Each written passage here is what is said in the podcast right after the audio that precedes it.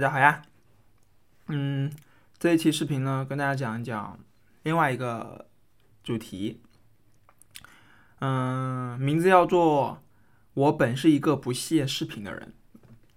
嗯，因为呢，团队第一期视频创作大赛拿了第二名，要做一个简单的分享，说说看自己是如何创作、如何构思，以及创作中遇到的问题。趁着这个机会呢，来仔细的说说看关于短视频或者视频这个东西，我是怎么看的。啊，我这里说短视频不是说抖音的那种短视频啊，就是说区别于纪录片、区别于电影的那种短视频，而不是两三分钟的短视频啊。分成了几个阶段，第一个阶段呢，浪费生命。嗯，我是一个忠实的文字爱好者。如果不是因为要搬家的原因呢，我是不会看任何一本电子书的。非常喜欢从书上获取知识，这种习惯现在回想起来，估摸着呢是因为高中的封闭式管理导致的。要上交手机，只有周末才能发回，一周里这大段大段的时间，也只有纸质书才能不被引起怀疑。当时毕竟处在青少年阶段，又很想去看看外面的世界。除了一直在憧憬自己的大学生活外，只能通过看《中国国家地理》《博物》等等杂志来弥补。到了大一，我才第一次听说 B 站这个东西，也慢慢的了解到什么是鬼畜和哲学。第一次知道什么是 Vlog，什么是视频。之前我一直认为视频等于电影，看视频这个东西相当于去优酷、爱奇艺、腾讯视频等等网站去看电影。完全不理解为什么身边的同学会如此喜欢看视频。这种不理解一直到了大三，当年抖音非常火，舍友几乎每天呢都在刷抖音。当时的我同样难以理解为什么要去刷短视频，为什么要拿自己的大好时光去看这些对自己毫无帮助的内容。后来呢，因为它实在太火了，我终于把抖音下载好了。果不其然，这玩意一直呃，你一刷就会一直刷。我们总是在自己空闲的时间里去刷抖音，而抖音正好又是各种有趣、搞笑、轻松的内容，这多巴胺它就一直在分泌，这个圈呢就一直在绕着，导致一停下来呢，就会发现过去了几个小时。用了一个星期以后，我发现这就是新式毒品，立马卸载，并且对抖音背后的公司呢产生了深深的厌恶。当时的我也不是完全没有做过视频。作为一五届毕业生的我呢，给高中送上了高考教育视频。嗯，现在再回过头去看这个视频，真的是尬到脚趾抠地。当时我对视频的认识就是这样的，就是非常的狭义。换句话说，也是非常严肃的。所以在处在当年怀有如此高尚理想主义的我，完完全全认为视频是毫无意义并且浪费生命的。第二个阶段，入职西瓜。加入西瓜后呢？我原本以为就是正常的工作，按时上下班，回家以后呢，写一点自己喜欢的代码，还是把自己禁锢在学生时代的想法里。但经过一段时间以后，修了几个 bug，做了一个巨大的需求以后，我总算明白了，视频到底能给我们带来什么？视频本身到底承载了什么东西？它可以表达什么？当时我入职的是西瓜，但却在做头条上第二个底 tab 的西瓜视频。而不是真正的西瓜视频。虽说那时的头条整体 DAU 远大于西瓜，但我还是非常想要去写真正的西瓜。好不容易接到第一个需求，没想到当时这个需求的名字我就没理解。我接到第一个需求呢，是从零到一给底 tab 入口的西瓜视频增加视频分 P 功能。当时我对分 P 完全没有概念，如果不是 PM 在需求细评时说出了分 P 的中文名，我怕是永远不会知道分 P 的中文翻译是什么了。后来我才发现这个概念也也是从 B 站来的。当时我听说了不少西瓜的功能都是从 B 站或者其他视频类 App 中挖掘出来时，我才慢慢的发现，原来视频这个东西是这么一个庞然大物。也是从这个时候开始，我也才重新下回了 B 站。现在回想起来挺好玩的，自己居然在一九年末才彻底成为视频用户，才彻底成为 B 站用户。在做头条分 P 时，因为这是一个从零开始的事情。不光是 UI 组件要从头写，连后端服务也是新的。很多问题呢，它都在边做边完善。从这个时候开始，我看到一条视频居然可以关联出这么多内容，我感到惊讶。一条视频居然可以有这么多属性而惊讶。之前我一直认为视频就是普通的一个视频，没想到这一条视频却可以承载如此多的重量，重到几乎每个月都会有作者来哭诉、自询和争执。当时的我好像对视频这件事情开始有了些自己的理解，我不再抵制这个东西，也不再用恶俗的眼光去看待它。尤其是我在写需求时，发现了一个宝藏作者，走遍中国五 A 景区，作者名为大龙，也被他的粉丝们戏称为古墓龙。可以说自己也是看着他从几千粉丝到现在的十九万粉的成长。每做一次需求或修复一个 bug 而刷到他时，发现他的粉丝涨了，后来就一路涨涨涨，涨到现在，自己有了也也也有了徒弟。也有了经费和赞助，甚至每一期视频质量都高了非常多。无人机视角上了，第三人称视角上了，专门的收音设备也上了。这种看着一个作者从最初的几千粉到现在的十几万粉的过程，真的很像是看着自己的孩子慢慢长大呢，会有种成就感。伴随着这种成就感，自己对视频内容越来越感兴趣，也发现了很多有趣的作者，开始关注不同的分区，惊讶于各个作者的拍摄手法、取景方式和叙事能力。第三个阶段，专注视频，大概是在嗯二零年中旬左右，我又换了小组，开始做西瓜改版，也被称为费尔详情业探索。内部说法可以认为是西瓜再创业。这件事情迭代多多后，造就了西瓜如今的改头换面。当时我做了几个版本的 Feed 流和视频详情页。从产品结构上开始，慢慢的理解产品上的一个按钮或者 UI 布局的改变会给用户带来多大的影响。印象最深的是，我只是把视频详情页的互动区和 Tab 的产品结构改了改，附带修改了一下 UI 和 Icon 资源。没想到这一改，居然能够带来与我与原先完全不同的用户体验，这让当时的我不得不佩服产品的思考，产品思考的深度和广度。以及最可怕的是，可以筛选出一部分西瓜想要的用户进来。在这段时间里，我充分的感受到了整个西瓜视对视频内容的关注度有多高。在空闲时间里，尽可能的看完了所有的 PRD。给到当时的我最大的改变，就是我开始认真的做视频了。在过去的这一年时间里，我居然从完全不看视频的自己，开始认认真真的动手做视频，而且还一发不可收拾。我从做视频这件事情里得到了与以往完全不同的体验，我居然可以在骑了一天车，拖着疲惫的身躯回到家后，必须做完当天素材视频后才睡觉，这让我感到了当初在学校时的快乐。视频数量上去后，我开始慢慢的关注数据，每个视频发布的第二天早上一睁眼，就会去看播放量多少，收益有多少，回复评论等等，我开始变得有一点 up 的感觉了。在成功构建了正反馈后，我开始关注每一期视频的质量，我会去抓拍下一些非常有趣的点。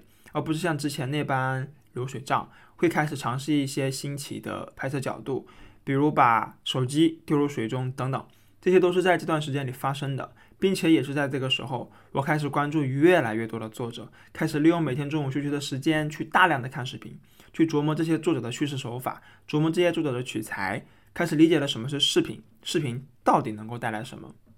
甚至我现在已经在为了能够拍摄出一些好的内容、有价值的内容、能够表达自己内心想法的内容，开始购入一些拍摄设备，比如一直心心念念的 GoPro、Instax 三六零和黑卡。虽然我的上一台黑卡三已经卖掉了，原因呢是想用它来拍照，但后来发现自己实在是不会用。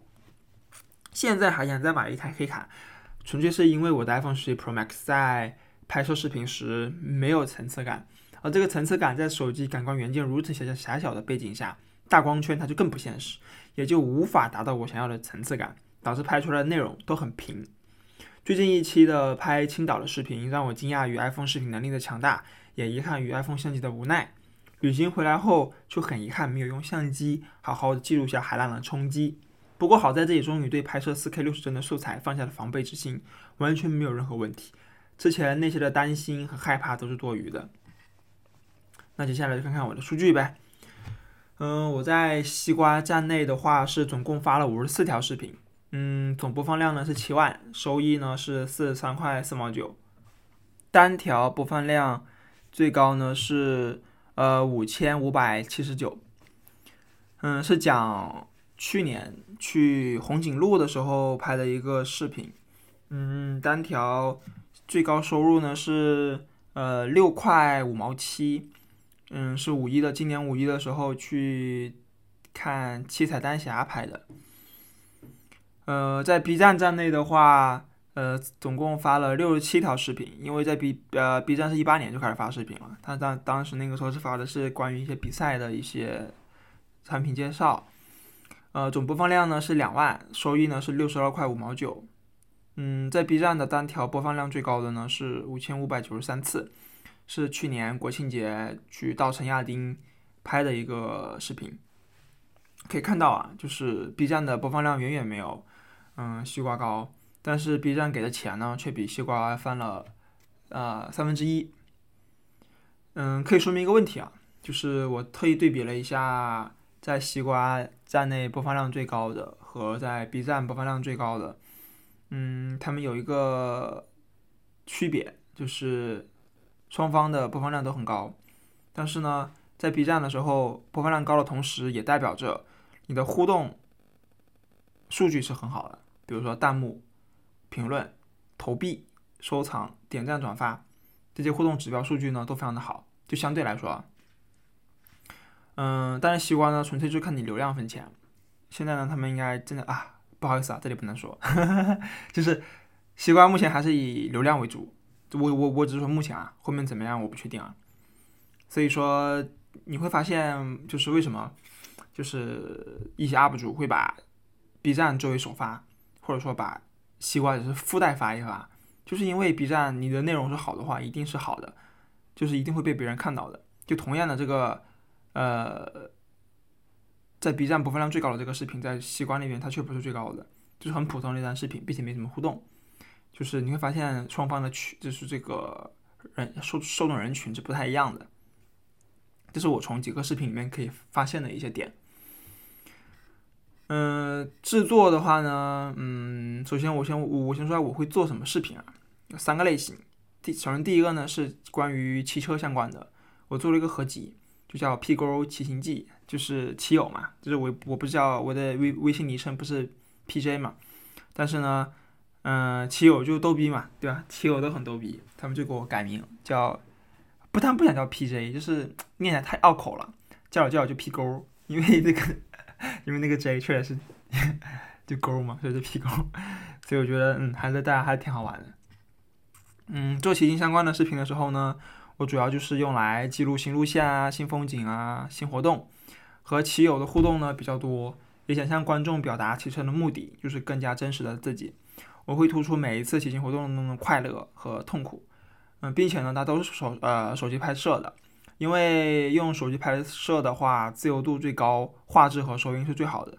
它唯一的缺点呢，就是不能持续性记录，会错过不少路上发生好玩的事情，比如说你窜出路上的松鼠和狐狸，逆行对面车道的傻，嗯，傻滴老头乐，嗯，摔车的瞬间。那第二个取向呢，就是旅行。我也做了一个合集，叫“出门溜溜腿”。嗯，在这个取向呢，就在这个类型下呢，我主要是做一些纯粹的旅行记录，在保证玩的开心的前提下进行拍摄，会找到一些好玩的视角，特定拍就是专门聊那些好玩的视角去拍，比如说下水啊、镜像和车机视角，并且呢不会连续性记录。但是会在发现某些好玩的时刻，遇见某些好玩的事情，抓起手机立马拍下。呃，绝大部分的视频呢，会按照时间线进行取材。通过时间线呢，可以给观众一个时空上的关联，会讲述在一次或者一天的行程当中遇到的重要的事情，避免流水账。对重点内容呢，会着着重详啊讲解。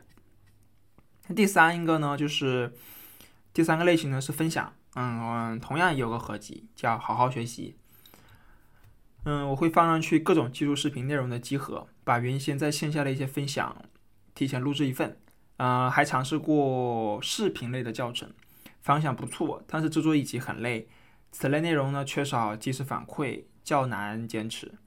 嗯，我怎么录的呢？是通过这个 Keynote 加，如果是用 Mac 录的话，就是 Keynote 加 QuickTime Player 录；如果是 iPad 的话呢，就是 iPad 加这个屏幕录制，就开始录了。嗯，剪一次视频，我的流程呢分为三，也分为三步。首先，第一步呢是导入，我会一次性的从相册里面导入到 App 当中我想要的那些所有素材。呃，第二步呢就是粗剪，我会去先调整视频素材的长度，并且加上一些转场，去除一些无意义、重复、质量较低的素材，会统一音量，把环境音较大的素材降低音量或者静音，反之呢把它调大。第三步呢是细剪，嗯，首先呢就会字幕识别，因为之前我尝试过自己敲字幕特别累，也是我呃非常的讨厌做视频的一个很大原因。第呃，接下来呢是调整字幕内容，比如说有一些字幕识别错了呀，不准，然后呢还会添加一些好玩的文字贴纸，然后会做卡点、定格或者是鬼畜，这要看视频的类型取向是什么。然后呢是添加音乐，最最后呢是添加开场和中场。嗯，再给大家另外说一个封面啊，就是我关注一个作者很久啊，看着他呢从五千粉涨到一万六千粉，每一期的视频质量他都在提高。开始呢，我就学了他一样，给了自己的视频加上封面，就开始考虑哪些内容呢是观众可能喜欢看的。加上封面以后呢，第二天看数据，嚯，视频播放量多了将近百倍，但是给我吓坏了。这封面制作呢，我也经历过了几个阶段。首先呢是没有封面，我甚至是觉得封面都是多余的。但是呢，受当时在做西瓜 feed 探索的影响，就是我觉得说没有封面也可以，因为当时就自动播场景嘛。还有就是手工制作封面，受当时关注的一个作者影响，他的封面呢，他都是自己画的，就是前面说的这个五千粉到一万六千粉的这个作者。嗯，下一个阶段呢，就是我直接拿视频当中一帧或者一张图片做封面，嗯，配上文字。但是呢，这里画一个封面啊，真的很累，而且还很丑。最后一步呢，是用上了封面工具，强烈推荐啊，就省时省力，还特别好看。再给大家说一下我目前关注一些作者吧。嗯，列一下我关注的几个优秀的 UP 主，每天呢我都会去刷他们的动态，如果他们有更新的话呢，我也会第一时间去看。就是我现在呢也不会说去刷微博啊，我就会去空闲的时间，我先看大家有没有啊有没有更新视频，如果有的话立马就看。首先呢是新疆之路，嗯，我从一九年就开始关注了这个 UP 主呢，从学生时代一直到现在呢，总共发了六季的纪录片。记录了自己从单车到摩托再到自驾环中国的视频，我非常的喜欢他，并且也憧憬自己有一天能够像他一样去做这件事情。第二个呢是神奇侠侣，呃，骑呢是骑车的骑，侠呢是瞎瞎眼的瞎，旅呢是旅行的旅，就是神奇侠侣。他们俩他们是一对情侣啊啊，他们会骑着 Brampton 小布折叠自行车呢旅行全世界，我觉得他们就是个神仙情侣。他们台湾腔听起来很舒服。Club 一百就是我个人理解对 Club 一百这个 UP 主呢，他就是想做颠覆国内单车媒体的第一家。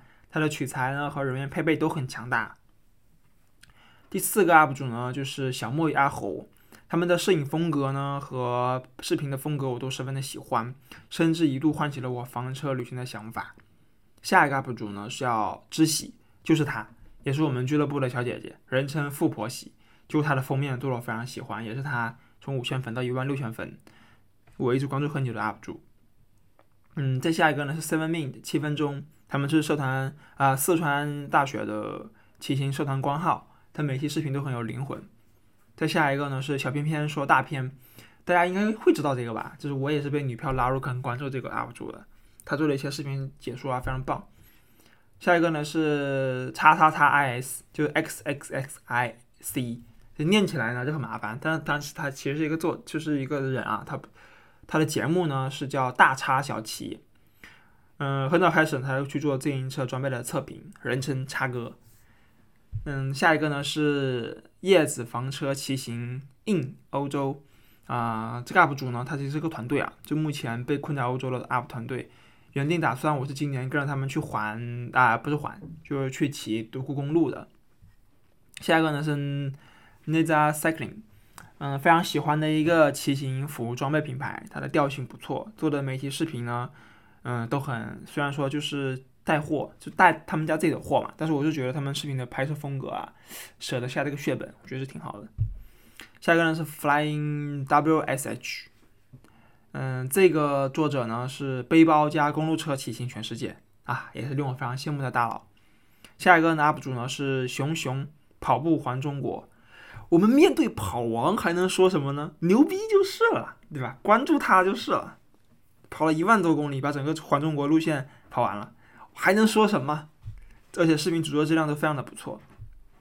下一个呢叫奇印记，奇怪的奇印呢是，嗯，就是看印就是就是哎呀，这个印怎么说呢？播播放那个印，就奇印记啊。这个 UP 主呢是导演系出身的小哥哥，对吧？每一期视频呢都很有爱，风格非常的喜欢。这个呃广东腔的普通话，哎，也是非常令人亲切。下一个呢叫骑行家 Cycling China，传统自行车媒体中较为前沿的那一个，评测风格都不错。最后一个呢是老师好，我叫何同学。何同学还要更多的介绍吗？这就不要了，对吧？不足之处呢，嗯，我觉得自己做视频的不足呢，就是首先呢是没有水印版权意识，转场呢做的一般，这个我觉得其实不能叫不足，就是懒。第一人称视角太多，导致和观众的亲近感太少。哎，这个其实我是故意这么做的，因为我就不想出镜。但是呢，我想了想，后面还是要出镜一点。虽然说人比较丑，但是吧，你做 vlog 或者说做一些视频内容，人不出镜的话，其实对一些互动啊，还是对一些播放量的一些数据啊，都很有影响。最后一个呢是受器材影响，素材内容呈现较为单一。这怎么说呢？有趣的视频真费钱啊，只能这么说了。总结下来呢，就是。在过去的这两年时间里呢，也可以说是加入自己的这两年时间里，算是给自己打开视频这扇门。要不然我对视频的误解或者说是抵制的心理呢，它会一直存在。不过我好像没有给一个关于视频到底是什么，可以承载什么内容的答案。这个问题呢，对于我来说也是思考了很久。视频做多了，虽然没有太多的播放量，也没有太太多的互动，给到自己的反馈呢，也没有那么及时。这个正反馈的构建啊。它有时候也经常有漏洞，但视频它确确实实的让我拥有了阅读之外的视角去看世界。现在每次看到关注列表中的 UP 主又去了哪里哪里，遇到了什么好玩的事情，总会带入自己进去，幻想着如果有一天自己也能够去到这个地方会怎么样。所以说啊，一个好的视频内容会给我们以希望，会给我们以期待，但这并不意味着专注视频后文字内容会被丢弃。我反而觉得视频和文字二者并不冲突。我喜欢文字的方式表达自己的想法，喜欢通过视频的方式来记录、来分享生活中的点点滴滴。有时候确实是需要被记录，才能够被回忆。嗯，我先期待一下自己啥时候能有一支播放量破一万的视频吧。那我们今天这一期就到这儿，大家再见，拜拜。